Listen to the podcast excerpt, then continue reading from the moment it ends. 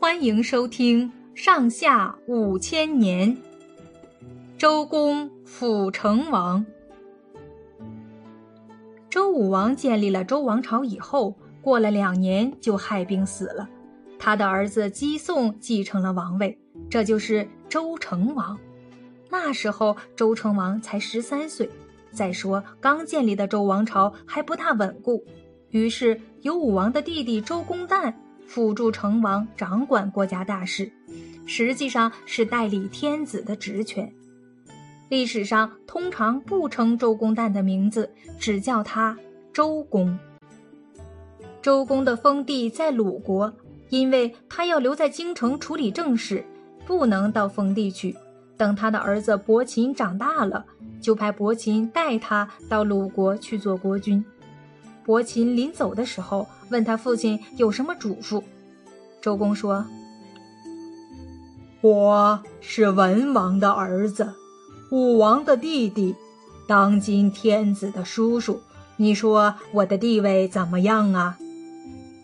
伯禽回答：“那自然是很高的了。”周公说：“对呀，我的地位确实很高，但是我每次洗头发的时候，一碰到急事就马上停止洗发，把头发握在手里去办事。”每次吃饭的时候，听说有人求见，我就把来不及咽下的饭菜吐出来，去接见那些求见的人。我这样做，还怕天下的人才不肯到我这儿来呢。你到了鲁国，不过是个国君，可不能骄傲啊。伯禽连连点头，表示一定记住父亲的教导。周公。尽心尽力地辅助成王管理国事，可是他的三个弟弟管叔、蔡叔和霍叔却在外面造谣，说周公有野心，想要篡夺王位了。纣王的儿子武庚虽然被封为殷侯，但是受到周朝的监视，觉得很不自由，巴不得周朝发生内乱，重新恢复他的殷商的王位。于是就和管叔、蔡叔串通一气，联络了一批殷商的旧贵族，还煽动东夷中几个部落闹起叛乱来了。武庚和管叔等人制造的谣言，闹得镐京也沸沸扬扬，就连赵公氏听了也怀疑起来。成王年小不大懂事，更闹不清是真是假。对这位辅助他的叔父也有点信不过了。周公心里很难过，他首先向赵公氏披肝沥胆地谈了一次话，告诉赵公氏他绝没有野心，要赵公氏顾全大局，不要轻信谣言。赵公氏被他这番诚恳的话感动，消除了误会，重新和周公合作。周公在安定了内部之后，毅然调动大军，亲自率领大军东征。这时候，东方有几个部落，像怀疑、徐荣等等，都配合武庚，蠢蠢欲动。周公下命令给太公望，授权给他，凡是各国诸侯有不服周朝的，都由太公望征讨。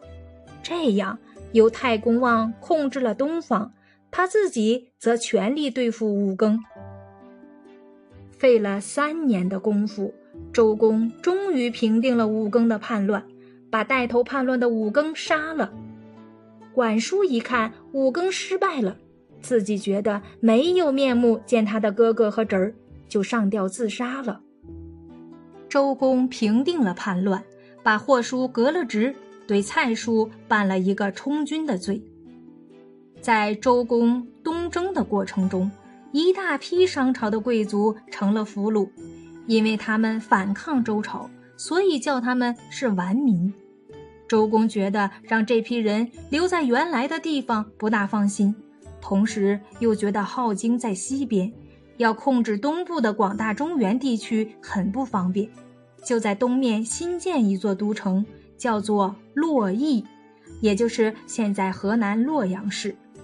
把殷朝的顽民都迁到那里，派兵监视他们，打那以后，周朝就有了两座都城，西部是镐京，又叫宗周；东部是洛邑，又叫成周。周公辅助成王执政了七年，总算把周王朝的统治巩固下来。他还制定了周朝一套典章制度。到周成王满二十岁的时候，周公就把政权交给成王管理。从周成王到他的儿子康王两代，前后约五十多年，是周朝强盛和统一的时期，历史上叫做成康之治。